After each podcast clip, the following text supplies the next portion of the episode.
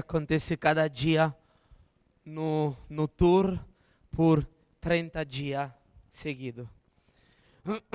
Assim você tem uma ideia que está acontecendo na Europa. Eu peço para você de abrir a sua Bíblia em Atos capítulo 8, verso 1 até o 4.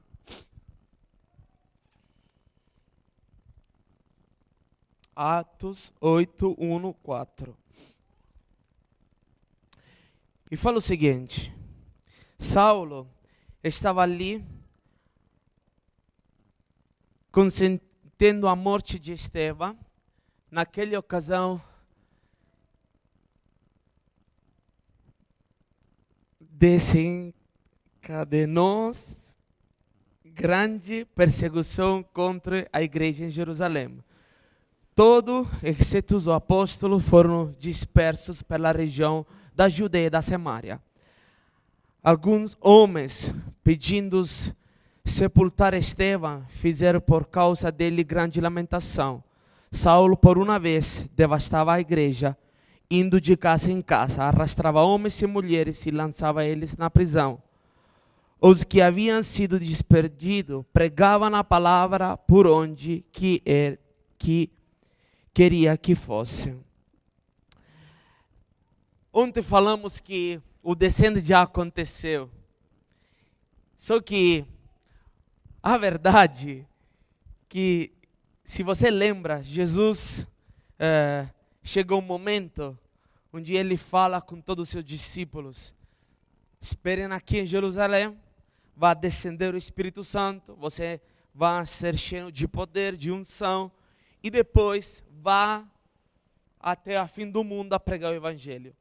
Só que os discípulos, é, é, é, cada um de nós, quando ficamos em um lugar bonito, em um lugar lindo, em um lugar onde tem Deus, tem as presenças de Deus, você imagina, 120 discípulos que, que estão esperando ali, descendo o Espírito Santo, a igreja começa a crescer, 5 mil a primeira vez que se converteram, 3 mil depois, a igreja está ali, milagres. Tem.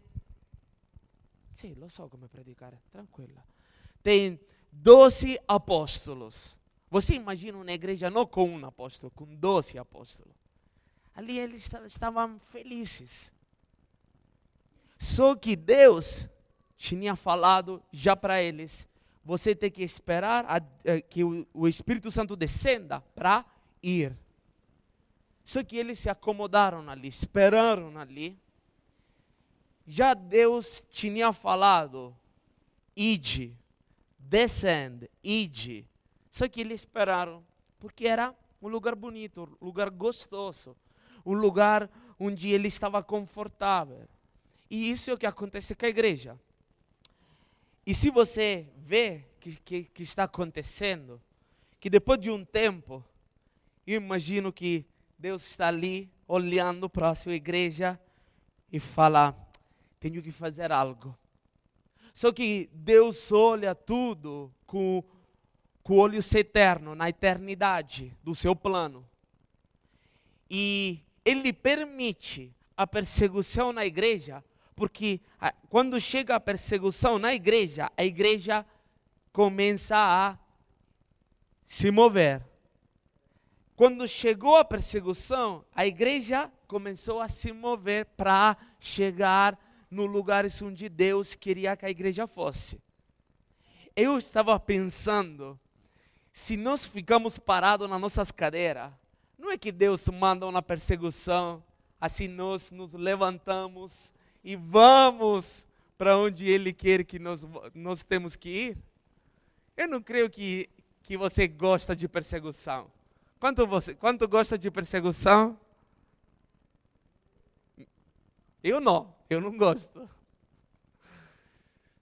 Você imagina, já, já Jesus falou tudo, só que ele vê um lugar confortável, vê um lugar lindo, vê um lugar onde a presença de Deus se está movendo, a igreja cresce, milagres, apóstolos que estão ali. Você imagina que o diácono dessa igreja era homens cheios do Espírito Santo, que um desse faz algo que ninguém fez na, na Bíblia, só ele. Depois não sei se alguém, se algum de você já experimentou isso. E ele se traslada, se traslada, se fala, em um outro lugar. Você imagina que diácono? Eu não imagino nem os, os apóstolos, como era viver com doze apóstolos, com esses diáconos, com essa igreja que estava vivendo esse mover de Deus. Só que quando Jesus já falou, ele falou para que fosse cheio do Espírito Santo e sair da igreja para alcançar o mundo.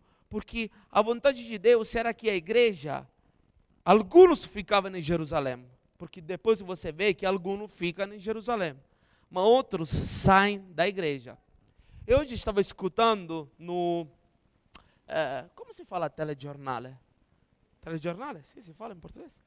eu estava escutando no telejornal da Itália que estavam falando sobre o Papa que pedia para os seus padres, para o, o, da Igreja Católica, que é, é, tem a igreja está precisando de padres na Amazônia, porque falta uh, pessoa que está uh, cuidando das igrejas católicas na Amazônia. E ele estava pedindo aos padres da Itália, da Europa, do mundo todo, que deixasse, de, de, deixasse sair as pessoas para a missão. Você imagina que eh, em qualquer lugar, em qualquer denominação, em qualquer religião, sempre nós queremos ter muita gente, muitas pessoas, nós queremos ficar em um lugar, somos muitos, porque fica confortável, porque a igreja, a igreja cresce, porque a igreja pode fazer muitas coisas. Só que a igreja cresce não é uma maneira humana como nós pensamos. A igreja, a igreja cresce de uma maneira diferente. A igreja cresce só quando você dá, está semeando pessoa para outro lugar. A igreja vai crescer. Se você deixa sair pessoas da sua igreja para missão, eu creio que a igreja cresce. cresce. Sabe por quê? Porque é um princípio. Quando você dá, quando você está semeando, você está semeando dinheiro, você recolhe dinheiro. Se você está semeando pessoas, vão chegar muitas mais pessoas. E isso era o plano de Deus. Só que é nesse plano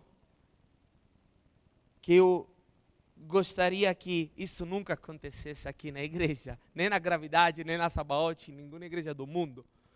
Só que quando Deus vê que esse plano nós estamos atrapalhando, nós estamos parando o plano dele, ele fala algumas coisas.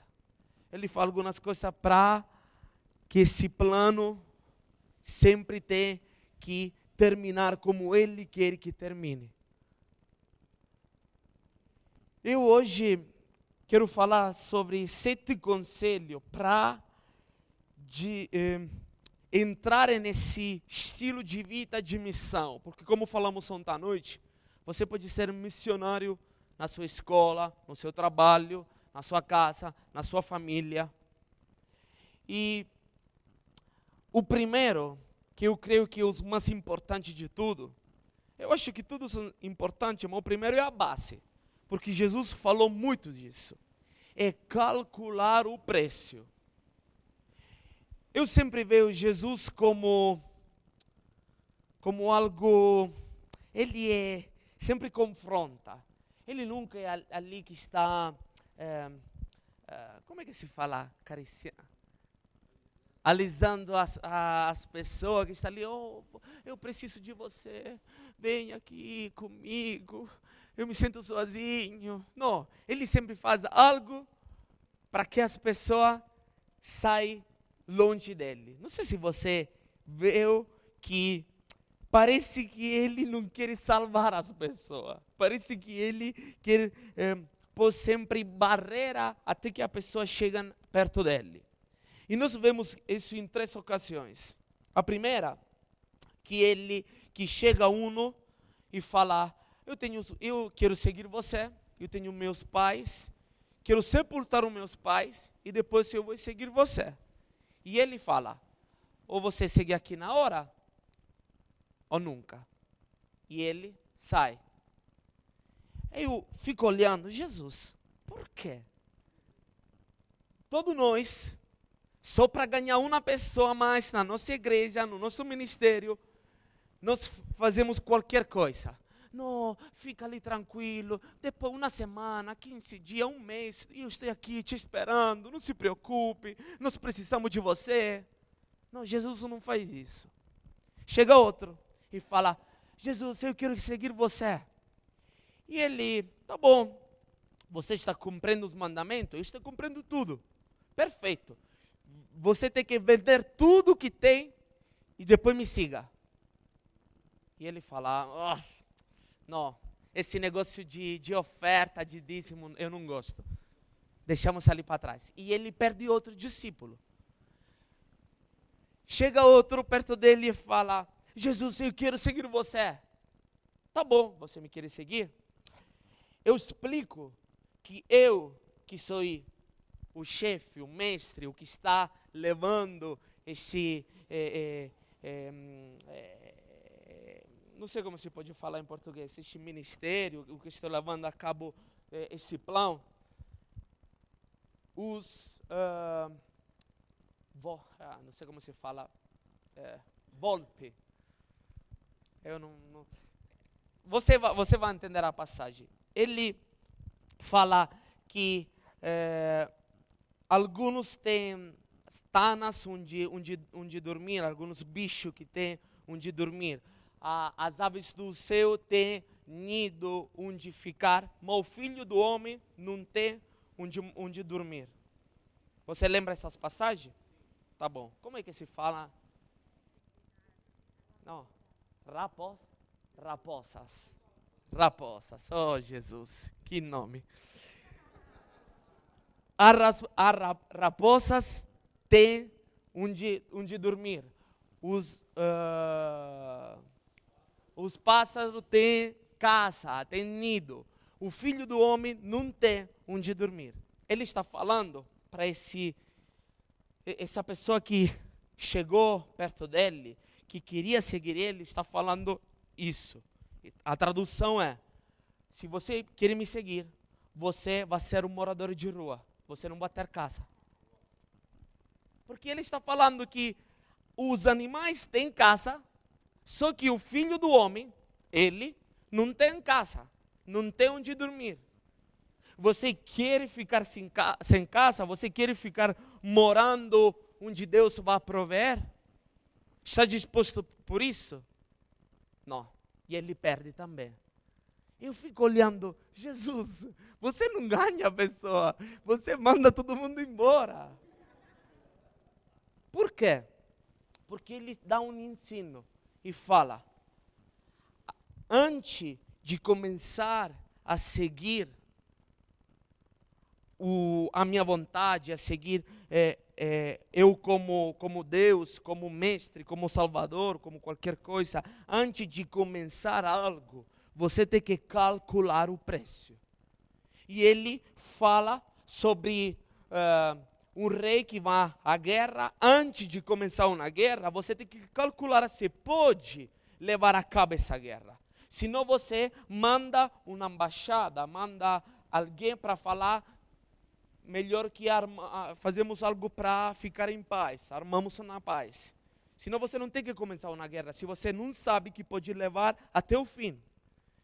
Quando você quer construir uma torre, você tem que se parar, estar ali, calcular tudo e começar a construir quando você sabe que tem todos os materiais para terminar isso. Se não, melhor que você não, não, não começa tudo. Senão, melhor que você fica ali e desiste. Se você pensa sobre o como, como Jesus age e, e sobre esse ensino que ele, ele está dando, ele está falando que é melhor não começar a seguir ele que começar a seguir ele e parar.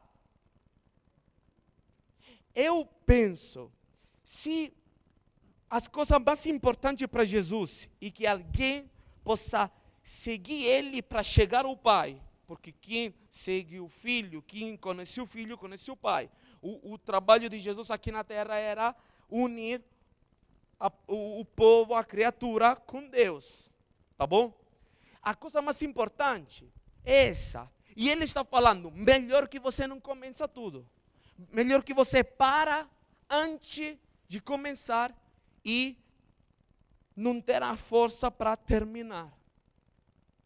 Eu creio que a coisa mais importante em tudo que nós queremos fazer na vida é calcular o preço. Você sabe o que significa ser cristão? Como eu falei, creio no domingo, quando eu evangelizo, eu aviso as pessoas: ser cristão é a coisa mais difícil do mundo. Eu sei que você pensa, mas você evangeliza assim as pessoas? Sim, melhor falar a verdade no começo. Porque se você lembra, fala, por cada um de nós falaram que ser cristão é uma coisa maravilhosa. E nós sabemos que é. Só que muitas vezes esqueceram que, que tem lutas, que tem dificuldade, que tem tudo isso que nós sabemos e estamos vivendo nós temos que calcular o preço. Nós queremos pagar esse preço para ser missionário na nossa escola, no nosso trabalho, na nossa família, na nossa cidade ou na, na, na outra nação. Nós queremos pagar esse preço, porque se não queremos pagar esse preço, melhor que ficamos sentados ali na cadeira da igreja e Jesus não ama igual, não salva, você vai para o céu, não se preocupe, porque não é por causa de salvação, mas melhor que você não começa, que você começa e para. Eu não estou falando que você para e pode ter alguns momentos de dificuldade, porque tem, todo mundo vai ter. Só, eu estou falando quando Algumas pessoas chegam e falam, pastor, eu quero, sim, eu quero fazer isso, isso para Jesus, sim, blá, blá, blá. estão tudo ali empolgados. Ah, eu vou estar aqui na gravidade, servir aos pastores, eu gosto desta igreja. E depois de um ano, dois, você olha, e esse garoto que falava que vai conquistar o mundo e salvar Arujá para Jesus, está no mundo, ou está ali, não sei em, em quantas igrejas já passou. Eu sempre falo que as pessoas, muitas pessoas cambiam, trocam, mudam igreja como. Como se fala? Não, não, não. O que, o que você. Ueca. Como ueca. Troca na igreja como ueca. Porque você por lo menos tem que trocar uma vez por dia. Por favor. Por favor, uma vez por dia, por lo menos.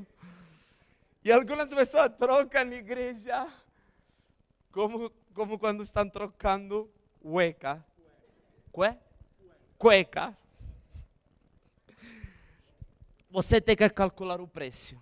É muito importante que antes de você começar algo, pare e pense a mesma coisa para você se casar, para a mesma coisa você começar um trabalho, qualquer coisa. Você para e pensa. Eu vou ter a força para pagar este custo, vou ter a, a, a, eh, o, o, tempo, vou ter a, a força interior para chegar até o final. Eu sei que nós não sabemos o que pode acontecer amanhã. Só que por lo menos temos que estar ali sentando e pensando e calculando. Porque Jesus fala: senta, calcula o preço e depois você age. Muitas pessoas agem por, por emotividade. A emotividade não serve no reino de Deus. Porque você pode chorar até com um filme. A verdade é que, não sei se você acredita, eu choro com uh, filme de criança. Como é que se chama? Desenho animado. Eu choro com desenho animado quando eu assisto junto com as minhas filhas. Eu choro, eu choro com desenho animado, de verdade. Pode falar com a minha filha Luz, Carebeca. Chorar, ter emo emoção na igreja, o que você faz, é parte. Mas não presta para fazer o que Deus mandou você fazer. Segunda coisa, você tem que se preparar. Língua, cultura e Bíblia.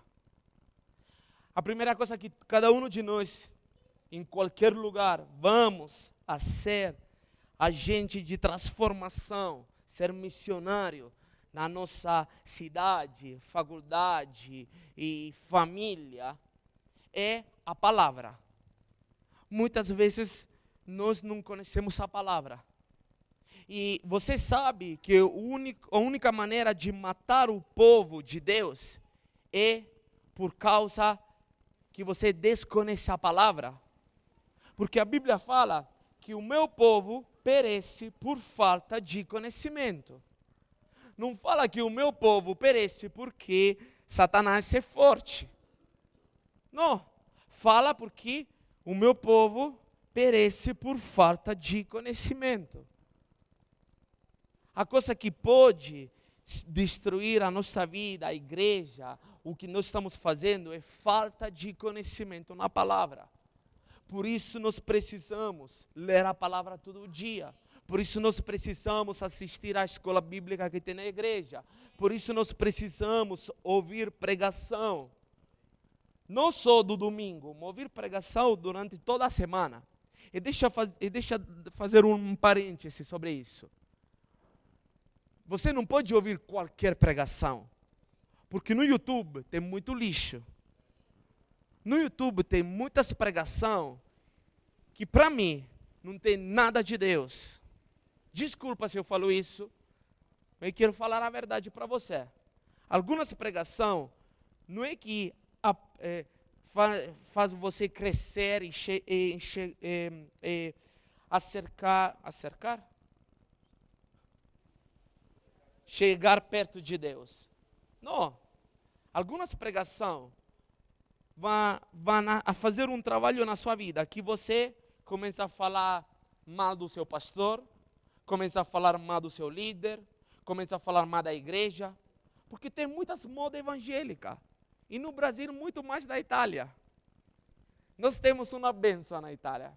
De vez em quando é uma, uma maldição, de vez em quando é uma benção. De vez em quando é ruim, de vez em quando é bom. Porque é ruim que somos o 2% de evangélico. É bom porque tem poucas pessoas que falam bobagem. Só que agora vamos a crescer e até temos que ter cuidado. Só que aqui você tem mais. E você tem que ter mais cuidado. Porque na, no YouTube você encontra de tudo. Você encontra pregações que vão assumar algo na sua vida. E você vai encontrar pregações que vão tirar algo da sua vida. Algumas pessoas, depois que assistem de uma pregação, chega aqui na igreja e começa a falar, não, eu não concordo com isso, eu não concordo com outro, oh, isso eu não gosto. Ah não, mas ali, ali, esse ministério, ali tem um mover de Deus. A verdade é que no YouTube ou no Instagram, tudo parece mover de Deus. O Instagram, o YouTube e toda a mídia são uma benção, mas muitas vezes fala muitas mentiras. Eu conheço uma pessoa aqui no Instagram, parece um grande missionário. Só que, na verdade, na nação onde ele fala que é missionário, ninguém sabe nada dele. Ninguém sabe, sabe nada dele. Eu não estou falando, estou falando a verdade diante de Deus. Eu, eu tomo responsabilidade do que estou falando. O Instagram, o, a mídia pode somar algo para nós, mas nós temos que ter cuidado, porque tudo tem que ser passado, filtrado por a palavra. O mesmo que Deus fala com você. Ah, Deus me falou. Palavra. Não. Não está conforme a sua palavra, não é Deus. É a sua emoção, são seus sen sentimentos, é, pode ser também o, o, o capeta que está falando com você.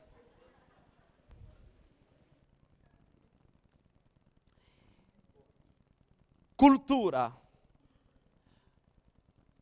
Eu conheço um amigo meu, pastor brasileiro, que chegou a fazer missão na Itália.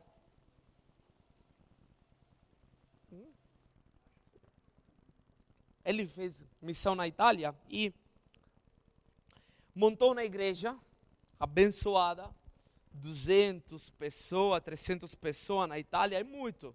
É uma igreja grande. E só que era uma igreja todo brasileiro. E você pode falar que tem de mal? Nada. Não tem nada de mal. Só que ele chegou, ficou com brasileiro, ficou com a mentalidade de brasileiro, só alcançou brasileiro e montou uma igreja de brasileiro. Quando chegou a, a crise financeira na Europa, 80% do membro da igreja sumiram e voltaram para o Brasil. E ele ficou com, não sei, 10, 20 gatos pingados e com muitas, coisas, muitas contas de pagar, muitas deudas. Porque ele havia assumido algumas deudas por causa que a igreja estava crescendo. E ele ficou em depressão e queria se suicidar. Um discípulo dele falou que nós tínhamos uma amistade, eu e seu discípulo. Ele falou, nós conectamos com a nossa pastora. A, a nossa pastora recuperou ele, a sua esposa, e hoje eles estão trabalhando com a gente. Montaram de novo uma igreja, mas ele agora montaram uma igreja com italiano. Não porque é melhor o italiano, porque se você está morando em uma nação, você tem que entrar na cultura e na mentalidade dessa nação. Nós mandamos missionário para a Alemanha, para a Albânia, para a Espanha. E uma coisa que nós sempre falamos para ele é: tem você uma obrigação. Que eu sei que nada de obrigado dá certo, só que um, é uma obrigação entre aspas. E você vai estar ali para fazer algo para Deus, só que no começo, por alguns anos, você quer, quer trabalhar por lo menos part-time. Hum, não sei como se fala em português. Meio período. Por quê? Porque quando você trabalha, você entra na cultura da sociedade.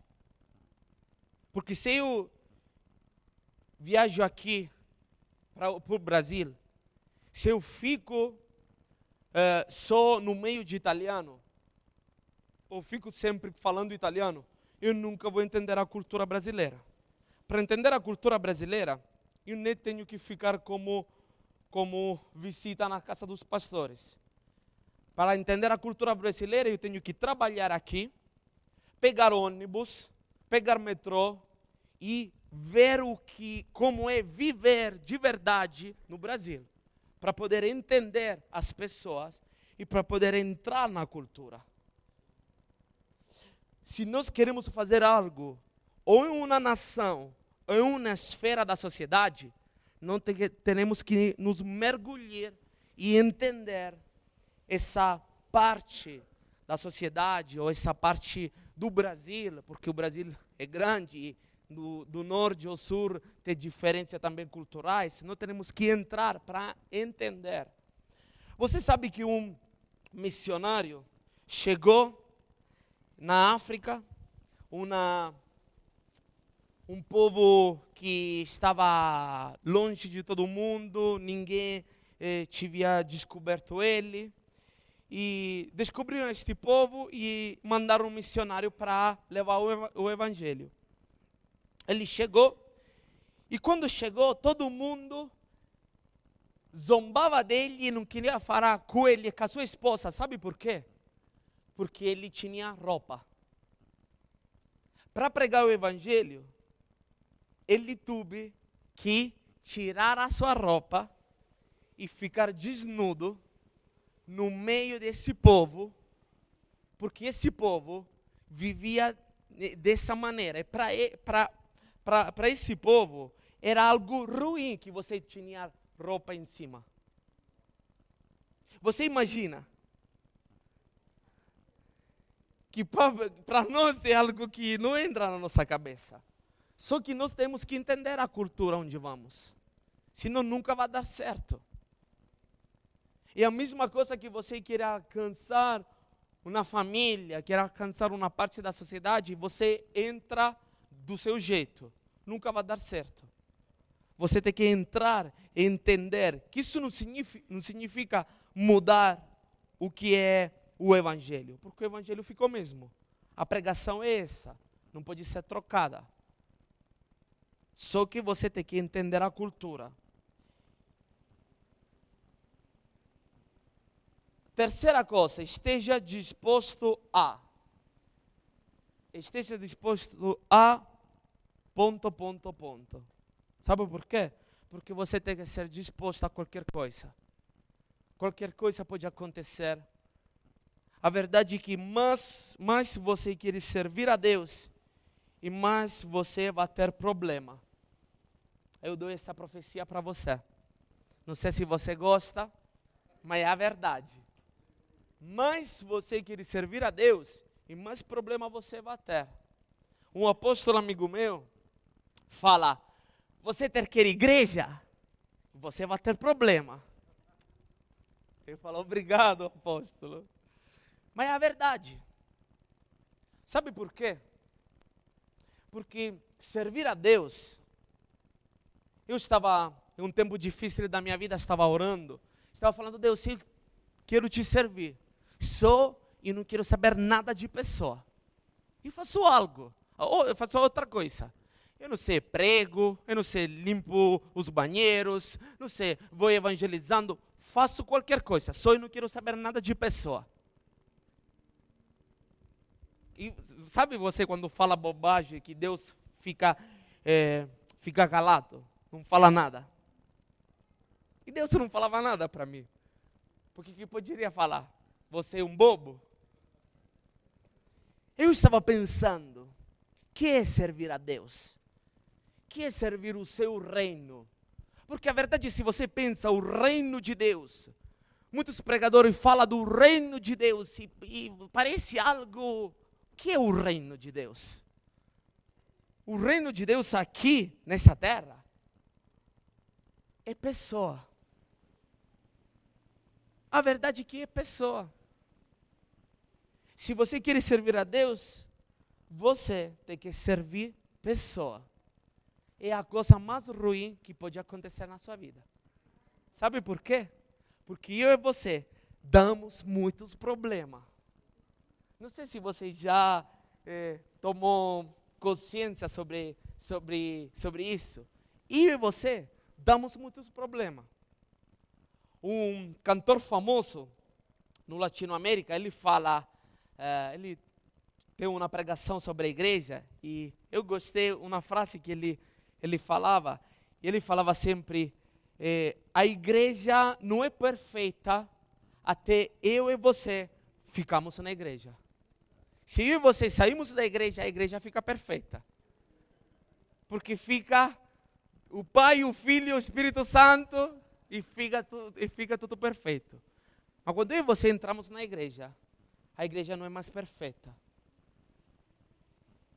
Você tem que se preparar, ser disposto a, a qualquer coisa. Ser disposto a, a deixar a sua família por alguns dias, alguns meses. Você sabe que os missionários viajavam com a sua mala e a sua mala, sabe que era? Uma vara, como é que se chama? Uma caixa de morto. Caixa de morto? Caixão. A mala deles era um caixão. Colocava na sua roupa e viajava para outro, para outro lugar. Sabe por quê? Porque ele sabia, tinha as consciências que ele voltaram na sua nação só de morto. Você sabe que alguns missionários, para chegar a falar a um povo que estava em escravidão, eles se entregaram como se escravo. Sou um missionário moraviano. Eles de decidiram conscientemente que é, é, é diferente se você se encontra escravo e você está evangelizando. Eles decidiram porque esses, esses, esses escravos, ninguém estava alcançando ele. Estavam ali, escravizados. E eles sentiram um chamado e decidiram, decidiram ser escravo para alcançar esse povo. Você imagina? Muitas vezes nós, nós não somos dispostos a. E quando nós não somos dispostos a, sabe o que acontece?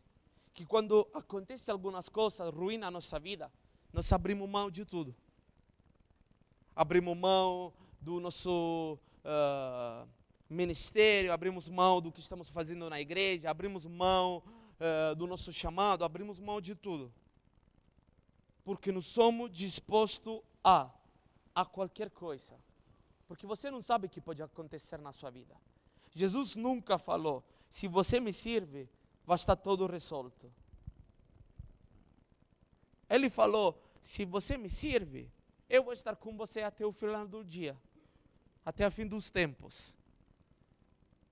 A única promessa é que Ele vai estar com a gente sempre.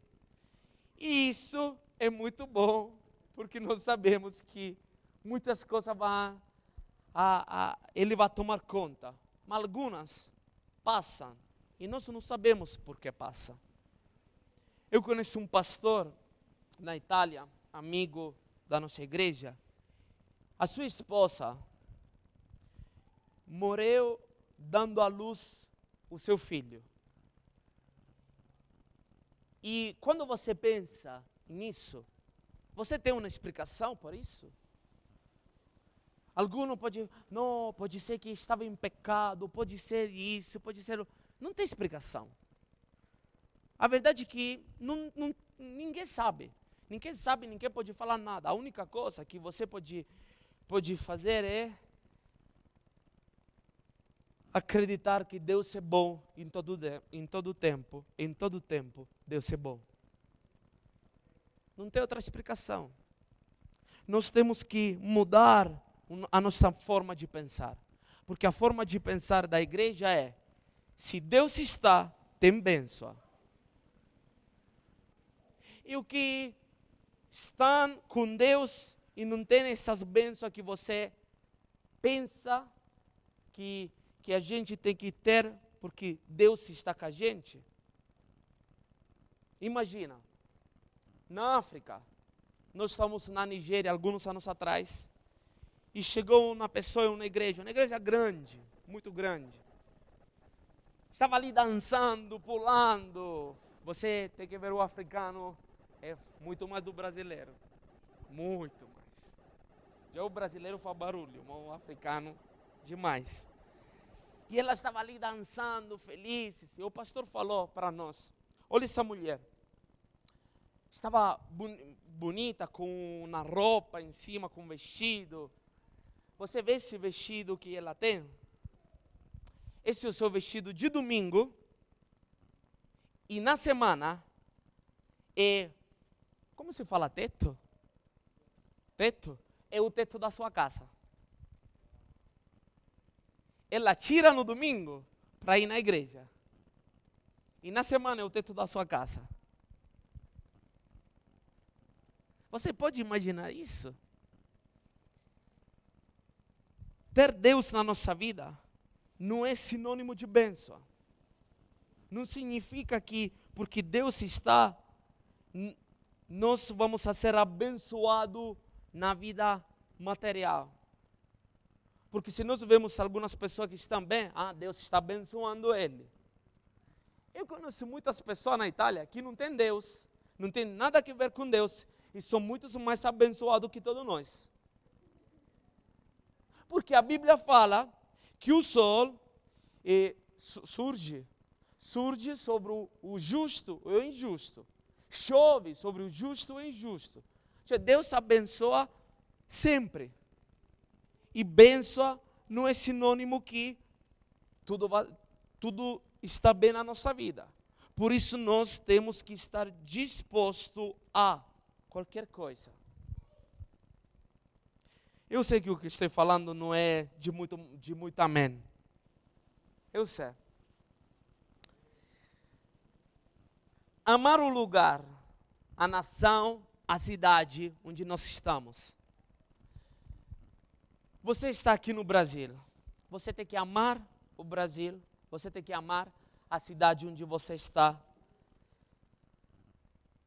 Não sei se você já é, veio como nós seres humanos fazemos. Estamos em uma cidade, em uma nação, e nós sempre, sempre eh, enxergamos o que não presta. Ah, porque aqui no Brasil, blá, blá, blá, mas você sabe que muita nação do mundo quer estar no seu lugar? Você sabe que as pessoas que vivem na Coreia do Norte, quer estar no seu lugar, porque aqui você tem 60% de evangelho, que na Coreia do Norte você não pode abrir uma Bíblia. Você sabe que tem muitas nações do mundo que, que, que queria ter um presidente que assiste a um evento evangélico ali no, em Brasília, que em muita nação do mundo isso não acontece. Só que nós vemos o que não presta. É como na Itália. Quando eu sei que quando vamos chegar na Itália, nós vamos saber ainda mais que o italiano tem alguns problemas. Fala muitos palavrão, mas muito, muito. Você chega a um lugar e Jeová me livre, porque é Jesus. Só que tem muitas coisas boas que outra nação não tem. Eu aprendi algo na palavra. Deus usa a pessoa que amam a nação, o lugar e o povo onde Deus plantou eles, de uma maneira que, que não sei se você já eh, se deu conta disso. Nós estamos orando aqui na igreja. Senhor, é, alcança esse povo, alcança esses pecadores. E nós falamos das pessoas que não conhecem Jesus como, como que não são parte da gente. Nós falamos das pessoas que, é, é, quando estamos orando, estamos nossa intercessão aqui com a, com a pastora, estamos ali orando e falamos não que nós que somos nossos pecadores, que são eles. Não sei se já você viu isso. A Bíblia não ensina isso. Se você vê Daniel tem. Ah, Jesus, você não está lembrando os nomes. Não. Tem Daniel e tem. Não. Não, não, não. Espera, espera.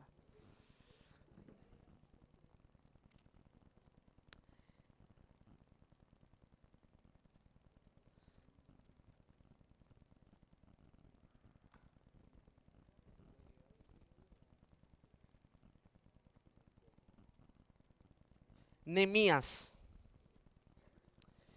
Tem Daniel, tem Neemias. Neemias, sabe esse livro, livro na, no meio da Bíblia, entre Gênesis e Apocalipse?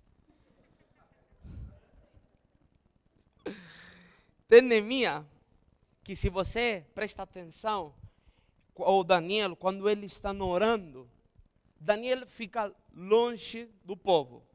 Ele chega ali na Babilônia de garoto ele não fez nada. Só que ele, quando está orando, está falando: Deus meu, me perdoe por nosso pecado. Ele fala em primeira pessoa. Ele fala como se a culpa é dele. Sabe isso que me, que me deixa entender?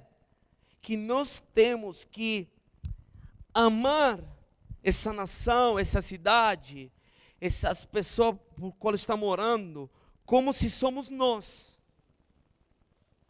em profundidade. Neemias, quando ele quer eh, fazer essa reconstrução do templo, ele quer eh, ir em Jerusalém por tudo que aconteceu, porque contaram para ele que tudo estava destruído. Ele, quando ora, ele fala sempre em primeira pessoa, ele fala: somos nós, é a minha culpa, do meu povo, dos meus pais. Isso significa que ele está, está entrando em uma profundidade de amar essa nação, de amar esse povo. Ele não tinha culpa, porque ele estava ali, servindo o rei. Ele podia ficar ali na sua casa, tranquilo, tomando vinho todo dia, porque ele era o copeiro do rei. E o rei tomava vinho, a qualquer hora. Vinho Uf, melhor do vinho italiano. Você imagina ele tomando vinho todo dia, porque ele tinha que tomar o vinho antes do rei, para saber se. Pra, é como uma coisa de segurança. Se tinha veleno, algumas coisas. E ele ficava ali, tranquilo. Só que ele se incomodou, porque ele amava a sua nação. Nós temos que amar o lugar onde Deus nos mandou, onde Deus nos plantou. Que pode ser o Brasil ou pode ser outra nação. Eu estava falando com algumas pessoas nestes dias. Pode ser que você tenha no coração na cidade, tenha no coração na nação. Você tem que começar a amar como se é a sua. Sabe o que gosto da minha pastora? Que quando tem Brasil e Itália, ela, é, como é que se fala? torce para a Itália. Só que se o Brasil, se o Brasil, se o Brasil está, está, está vencendo, ele, ela torce para o Brasil. ela fala que ela torce para que ganha, porque ela é mais que vitoriosa. Mas quando a Itália está jogando futebol, ela chega com a sua camiseta da Itália e é lindo ver pessoa que não sou italiana amar a Itália como a sua própria nação. Ainda mais se você é de aqui, se você é brasileiro, você tem que amar o Brasil ainda mais. Você não pode chegar em um lugar e só falar as coisas que não prestam. Eu estava é, puxando a orelha a alguns missionários que nós mandamos em uma nação X, para que você não entenda. E ele estava falando sobre as coisas que não prestavam, porque aqui, ah, aqui o povo. Eu falei, para. Ou você ama e para de falar o que não presta e começa a abençoar este povo, ou senão você volta você não pode ficar em um lugar se você não gosta desse lugar. É melhor que você volte para casa. A mesma coisa se você fica aqui nessa igreja, a mesma coisa se você está ficando em uma cidade. Se nós estamos em um lugar, nós temos que amar esse lugar. Ponto. Não tem, não tem, não tem negócio, não tem nada. É isso. Só dois amém. Jesus. Fala, Jeová. Procure a chave. Eu creio que tem uma chave por cada lugar, por cada cidade, por cada pessoa. Estamos falando. Onde está o teu marido? Ah, está ali no fundo.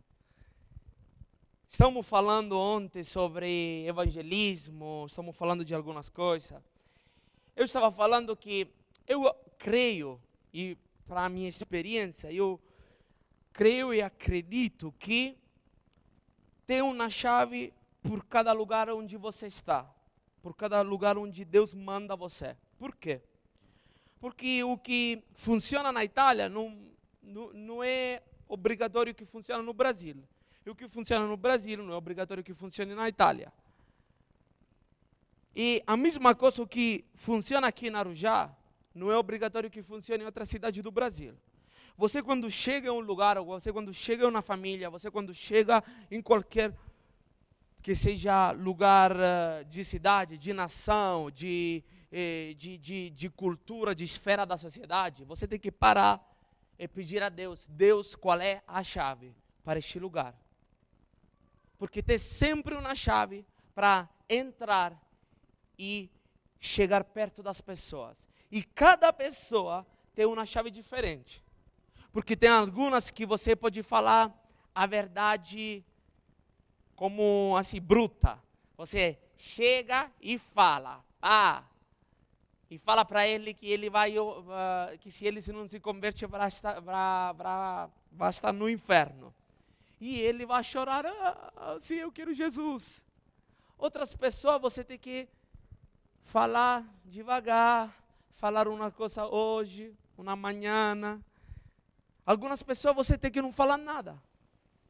Algumas pessoas você tem que abraçar. Algumas pessoas você tem que só estar ali perto. Eu lembro de uma história que contava este apóstolo amigo meu, que ele se converteu na cadeira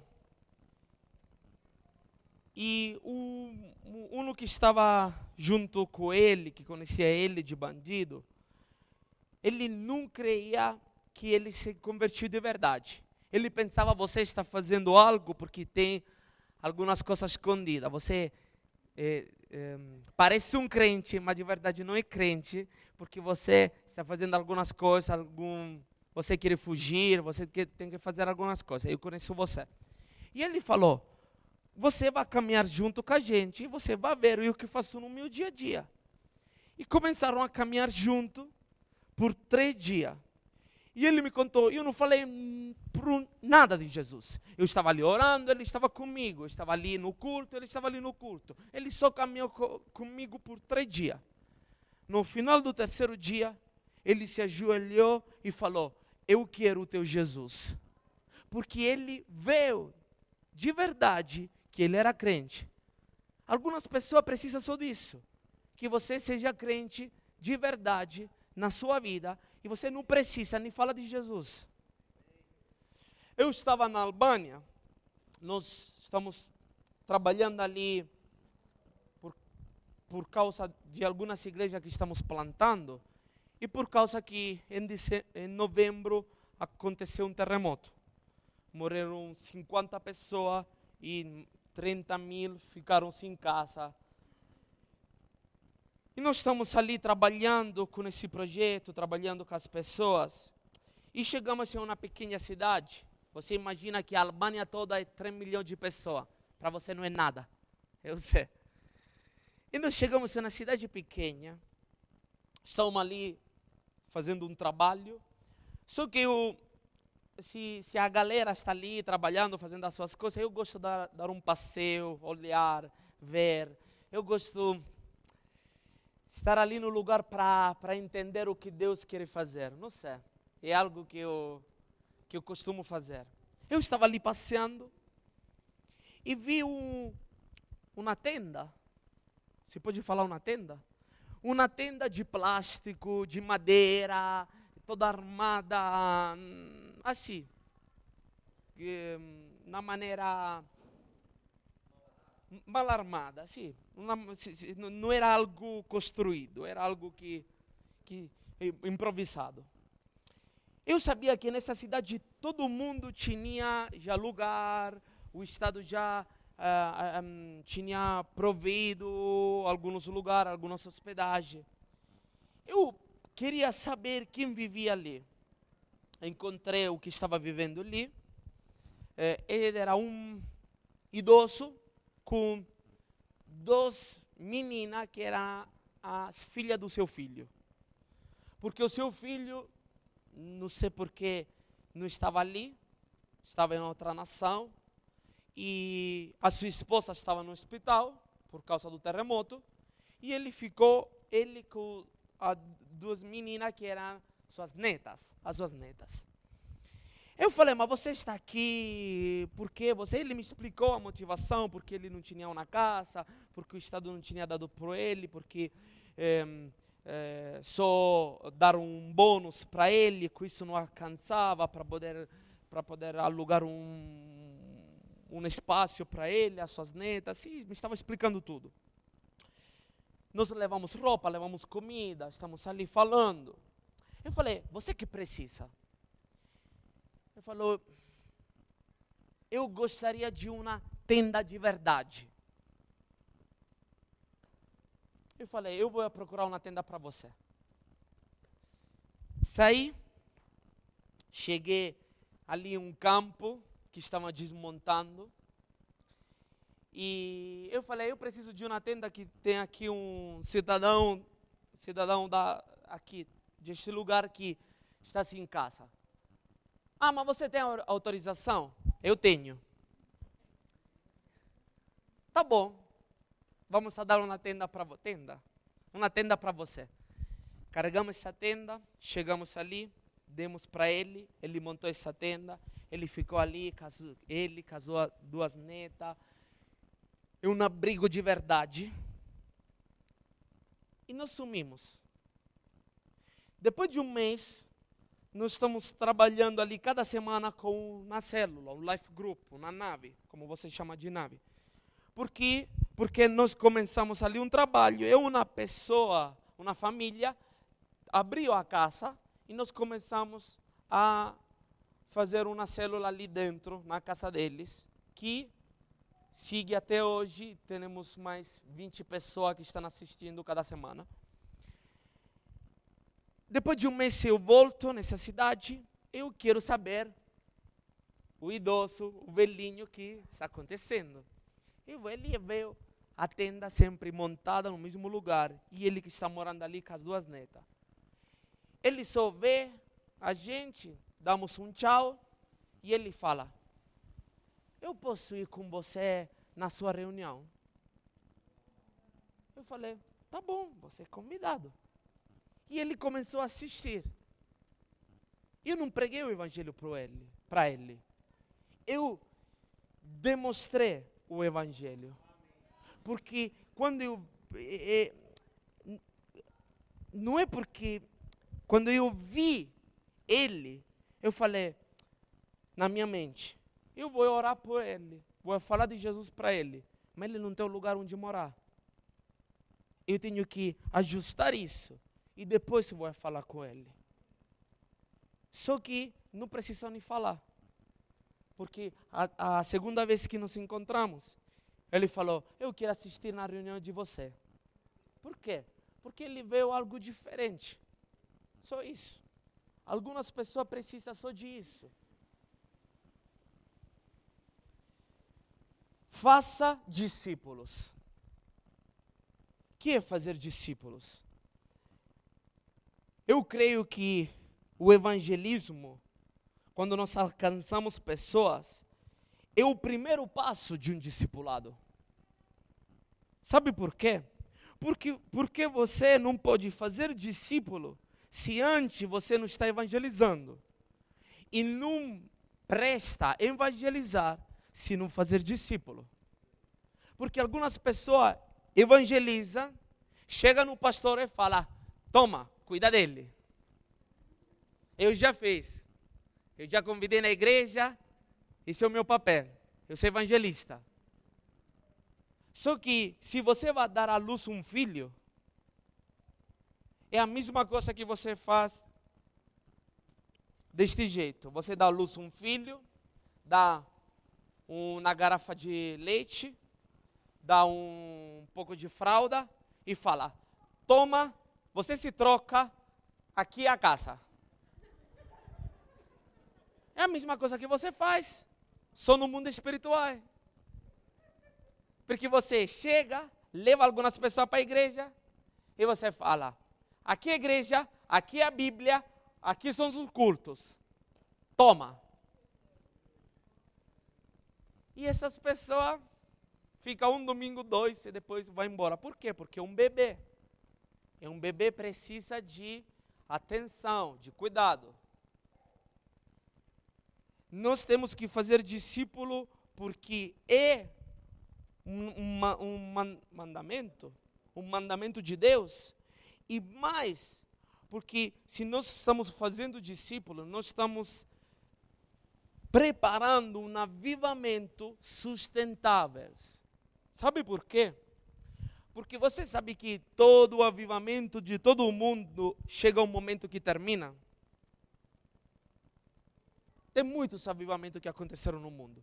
Chega um momento que termina tudo. Sabe por quê? Porque Deus trabalha de geração em geração. Ele é o Deus de Abraão, de Isaac e de Jacob. Ele prometeu a Abraão uma nação grande quando todas as estrelas do céu.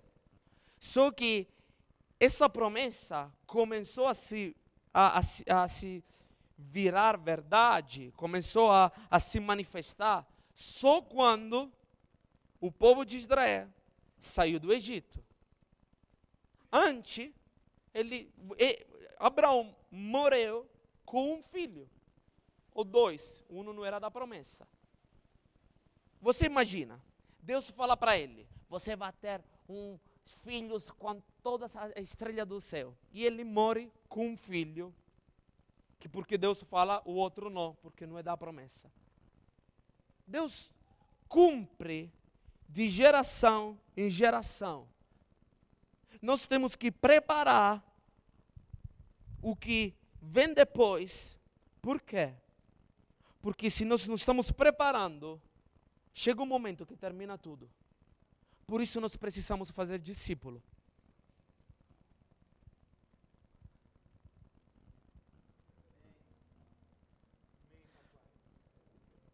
Último ponto e finalizamos. Eu já estou cheirando os hambúrgueres. Oh Jesus. Com o Holy Burger. Hambúrguer santo.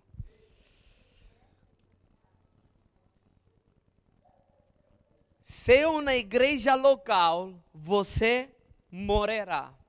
Ou você vai morrer. Por quê? Se uma igreja local, você vai morrer. Por quê? Porque alguns estão enfocados sobre o ID e estão eh, eh, esquece, esquecendo, esquecendo o que está atrás. Você pense, Atos, Espírito Santo, cheio do poder, e depois Pedro sai ali fora e evangeliza. De novo a igreja se congrega nas casas, no templo, mas sai evangelizando. A igreja existe porque é o quartel geral onde você vai ficar quando você está cansado, que vai tomar conta de você, que você vai tomar um descanso, vai na enfermeria, chega ali na pastora, dá algumas carícia, carícia? Carícia em você, ou vai puxar a orelha em você, depende. Mas existe porque você precisa de um lugar onde você tem que recuperar suas forças. Porque ninguém tem força sufici suficiente para ficar sempre na luta. Ninguém. Nós não somos super-heróis. Não somos super-homens. Nós somos simples ser humano. E muitos missionários quebram tudo porque não tem uma igreja local onde eles estão ligados. Eu sempre falo, quando um ministro, um ministério ou um pastor vem para mim falando, ah, eu gosto de saber quem é o teu pastor. Você tem um pastor? Ah, não, eu não tenho porque eu sou aqui o chefe do ministério, você tem um problema. Por que você tem um problema? Porque chega um momento da nossa vida que nós precisamos alguém que fala a verdade para nós.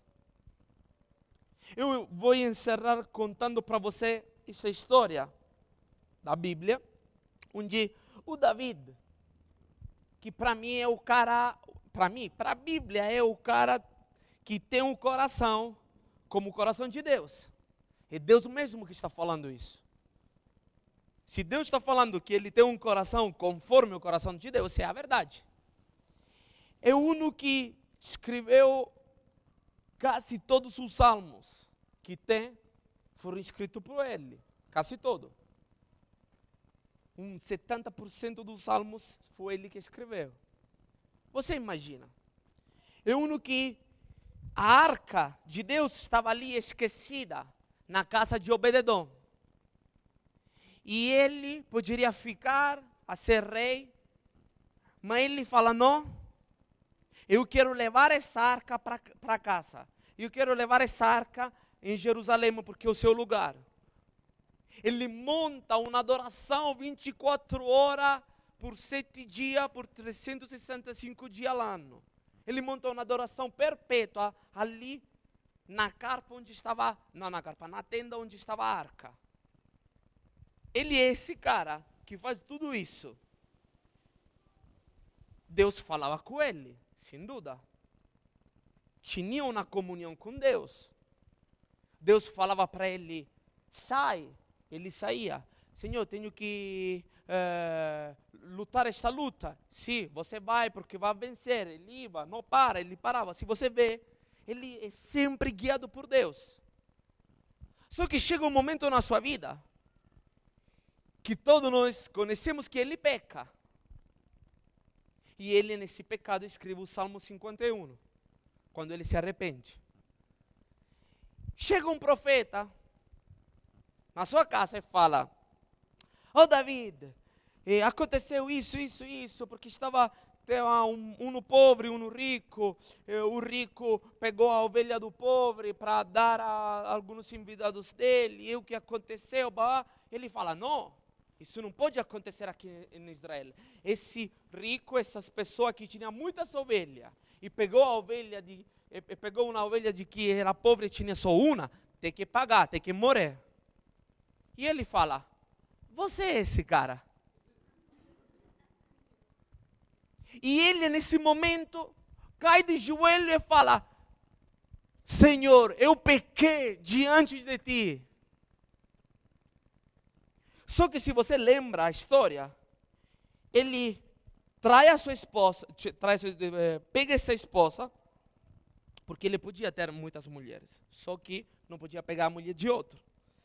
Ele pega a esposa, a esposa desse, desse soldado, tem relações, fica grávida, o filho nasce e morre, porque ele faz um jejum, ele não come, você lembra dessa história, e porque estava enfermo, estava e, e depois morreu. Por lo menos passaram nove meses. Em nove meses, ele nunca orou. Em nove meses, Deus nunca falou com ele.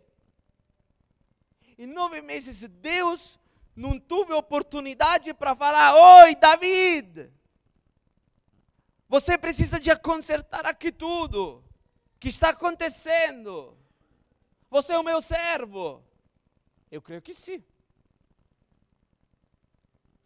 Só que muitas vezes nós, quando estamos em algum problema, em algum pecado, em algumas coisas, nós precisamos de uma pessoa que cara a cara não fale a verdade, que nos confronta, Se David precisou de Natan, de um profeta que chegou na sua casa para falar: Você é esse cara. Quanto mais se você não precisamos um líder, um mentor, um pastor, alguém que fale a verdade na nossa vida.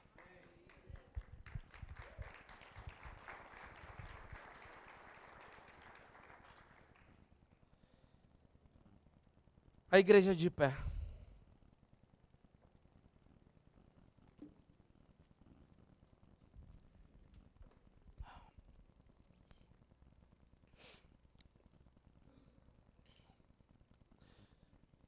São coisas simples que precisamos de vez em quando é, nos recordar, estar ali, é, tirando o, o polvo de sobre, sobre essas ensinanças que já não sabemos, porque a verdade é que, que fica na igreja de um tempo já sabe. Só que de vez em quando precisamos nos lembrar, precisamos lembrar todas essas coisas que pode dar segurança na nossa vida. Porque calcular o preço é Jesus que